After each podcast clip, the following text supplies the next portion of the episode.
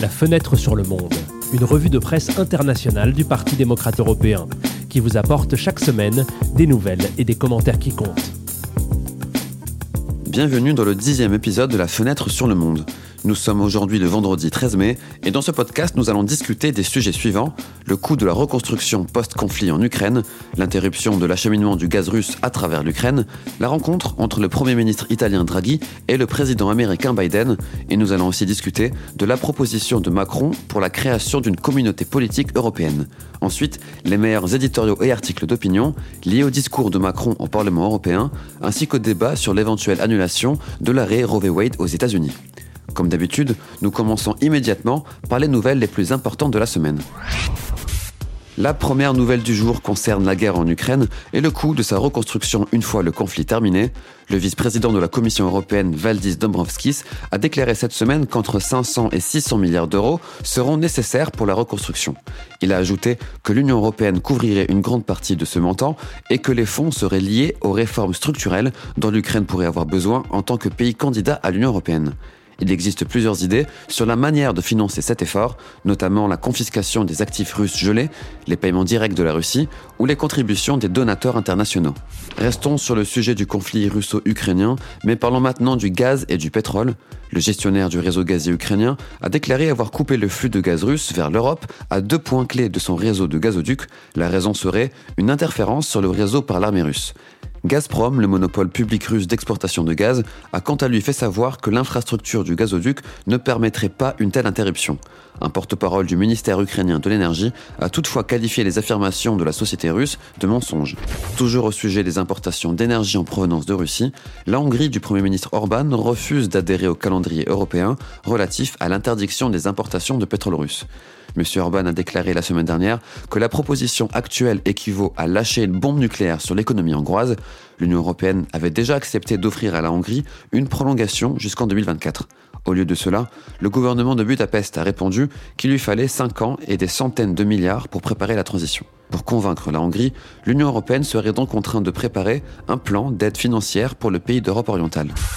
Parlons maintenant des réunions internationales et de la visite du Premier ministre italien Mario Draghi au président américain Joe Biden.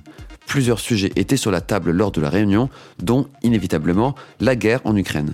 Concernant le conflit, M. Draghi a déclaré Nous devons commencer à nous demander comment construire la paix et la voie des négociations. Il doit s'agir d'une paix voulue par l'Ukraine et non imposée par quelqu'un d'autre. Il a ajouté que toutes les parties doivent faire un effort pour s'asseoir autour d'une table, y compris les États-Unis. Les autres sujets abordés, la possibilité de plafonner le prix du gaz, la crise alimentaire causée par le blocus céréalier et les énergies renouvelables.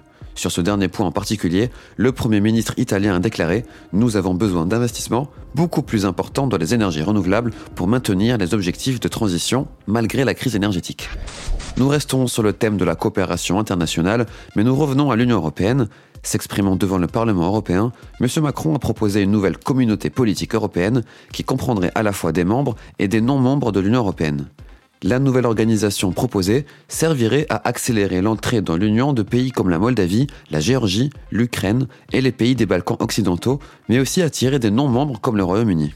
Le président français a déclaré que même si nous leur accordions demain le statut de candidat à l'Union européenne, nous savons tous que le processus prendrait plusieurs décennies. Les faits parlent d'eux-mêmes, à moins que nous ne décidions d'abaisser les critères d'adhésion et de repenser complètement l'unité de notre Europe. Changeons maintenant de sujet et parlons des élections locales organisées au Royaume-Uni.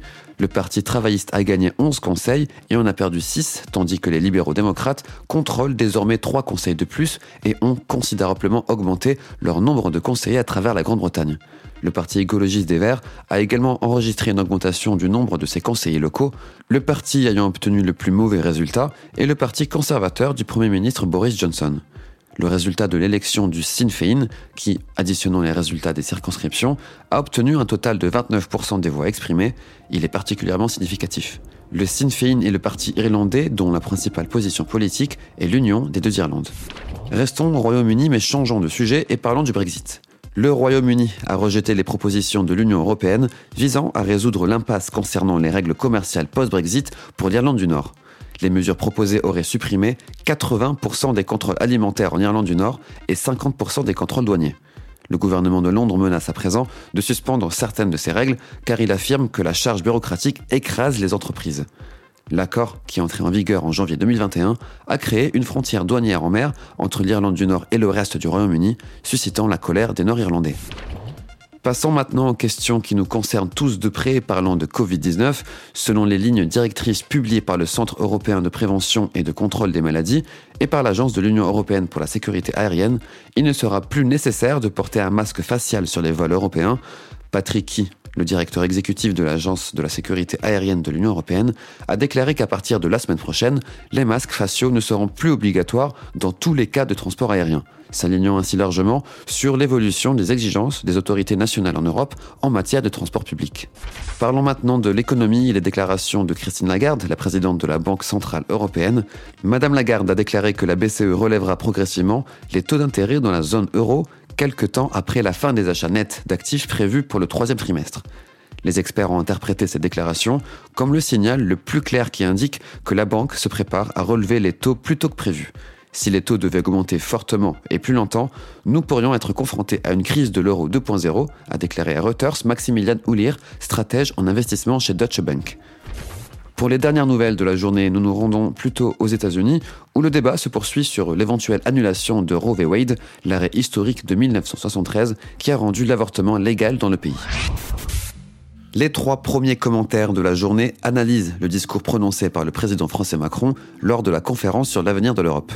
Commençons par le journal italien La Repubblica.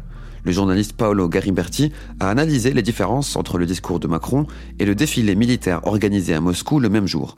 Alors que Macron a affirmé les valeurs des démocraties libérales et a indiqué le chemin de l'Europe quand la paix sera restaurée, à l'autre bout du continent, le pouvoir des armes comme instrument de la politique a été exalté. Le discours de Macron propose l'idée d'une communauté européenne de démocratie capable d'accepter plus rapidement de nouveaux membres, mais aussi de récupérer ceux qui sont partis. Dans cette perspective, poursuit Garim Berti, l'avertissement selon lequel la paix ne se construira pas sur l'humiliation de la Russie est cohérent. En particulier, cette dernière déclaration semble vouloir envoyer un signal aux États-Unis. Le secrétaire américain à la Défense avait en effet déclaré vouloir punir la Russie pour son agression contre l'Ukraine. L'optimisme du président français se heurte toutefois aux fissures qui s'ouvrent dans la solidarité européenne à mesure que la guerre s'éternise, également en raison du principe d'unanimité. L'Europe est née sur la vague de la Seconde Guerre mondiale, conclut le journaliste qui s'interroge. Qui sait si l'Europe ne renaîtra pas sur la vague d'une guerre qui a interrompu 77 ans de paix sur le vieux continent? La question de la révision des traités pour une plus grande intégration européenne, telle que proposée par Macron, est également au centre d'un éditorial du journal belge Le Soir. C'est dans ce contexte de guerre que des voix s'élèvent pour revoir les traités qui régissent le pourquoi et le comment de l'Union européenne, écrit le journaliste Philippe Régnier.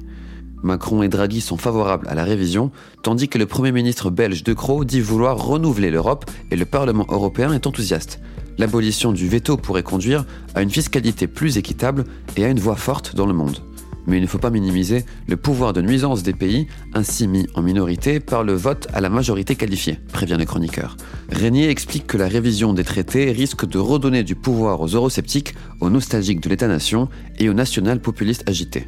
Mais Régnier n'est pas entièrement opposé à la révision, bien au contraire, comme nous l'avons lu en conclusion, réviser les traités, oui, si, comme le dit Macron, l'objectif est clair, circonscrit et renforce le projet européen. Le dernier éditorial sur le discours de Macron provient du journal français Le Monde. Selon la rédaction du journal, Macron a essayé de restaurer une vieille idée française, celle d'une Europe à plusieurs vitesses. Dans l'idée proposée, un groupe d'États plus volontaires devrait représenter une avant-garde, capable de montrer la voie sans être entravé par d'autres plus réticents mais désireux de les rejoindre. On peut lire dans l'éditorial que le président a également appelé à la création d'une communauté politique européenne, une confédération qui rassemblerait les pays aspirant à rejoindre l'Union. Les pays en question seraient l'Ukraine, la Moldavie, la Géorgie et les pays des Balkans occidentaux. Ce projet n'est pas entièrement nouveau, les commentateurs notent qu'il avait déjà été présenté par Mitterrand en 1989. Selon les journalistes, M. Macron tente également de se tailler une place de choix en Europe, maintenant que l'Allemagne semble abandonner son rôle historique de leader. En conclusion, le discours de Macron soulève des questions importantes, mais à vouloir forcer l'unité, on risque la division. En effet, pas moins de 13 États membres n'ont pas attendu la fin de son discours pour rejeter les tentatives irréfléchies et prématurées de révision des traités. Dans notre deuxième série d'éditoriaux de la journée, nous changeons complètement de sujet et nous parlons de l'avortement. Selon des rumeurs publiées la semaine dernière par Politico, la Cour suprême des États-Unis s'apprête à annuler l'arrêt historique Roe v. Wade qui rend le rappel l'avortement légal dans le pays. Nous commençons par le journal espagnol El Diario. Pour Diana Mendes Aristizabal, militante des droits des femmes, il est épuisant et frustrant qu'il n'y ait jamais aucune certitude juridique pour les femmes, cette incertitude permanente nous oblige à défendre constamment les droits reconnus, écrit la chroniqueuse. L'éventuelle décision de la Cour américaine pourrait également avoir des effets en dehors des États-Unis, explique Aristi Sabal, en poussant les groupes et les gouvernements anti-droits à procéder de la même manière. En outre, le refus de l'accès à l'avortement nuit surtout à la santé des femmes migrantes et des femmes démunies. Le droit international est en mesure de pousser les États à supprimer les obstacles à la reconnaissance et à l'accès au droit à l'avortement. Par exemple, l'OMS a publié des lignes directrices sur la prise en charge de l'avortement qui recommandent aux États de dépénaliser l'avortement et de supprimer toutes les barrières qui empêchent ou entravent l'accès à l'avortement. Selon Madame Sabal, il est urgent que le droit et les institutions judiciaires soient à la hauteur des mouvements sociaux et du respect des droits de l'homme. De l'Espagne, nous passons maintenant au Royaume-Uni pour écouter ce que la rédaction du journal The Guardian a à dire. Jusqu'à présent, l'accès universel à l'avortement était garanti par l'arrêt de 1973, expliquent les journalistes. Malgré cela, dans certains États, ce droit a été érodé par des restrictions sévères imposées aux cliniques d'avortement et aux médecins qui y travaillent.